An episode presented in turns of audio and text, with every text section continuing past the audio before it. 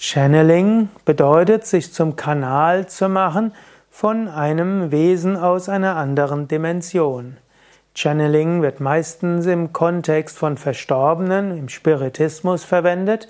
Jemand ruft einen Geist eines Verstorbenen an und macht sich selbst zum Instrument. Er, wird zum Kanal, zum Channel dieses Geistes. Aber es gibt auch Channeling, wo man nicht nur einen Verstorbenen, sondern auch Naturwesen oder Feinstoffwesen und so weiter durch sich hindurch channeln will. Im Yoga wird im Allgemeinen empfohlen, dass man sich nicht zum Channeling-Medium machen sollte, wenn man nicht genau weiß, was man tut und nicht irgendwie einen Ruf dazu hat. Wenn man eben Channeling betreibt, ohne zu wissen, was zu tun ist und ohne höheren Ruf zu haben, dann kann man letztlich äh, Energie verlieren, man kann von Astralwesen beherrscht werden oder auch Eindrücke aus dem Unterbewusstsein zu viel ins Bewusstsein zu bringen.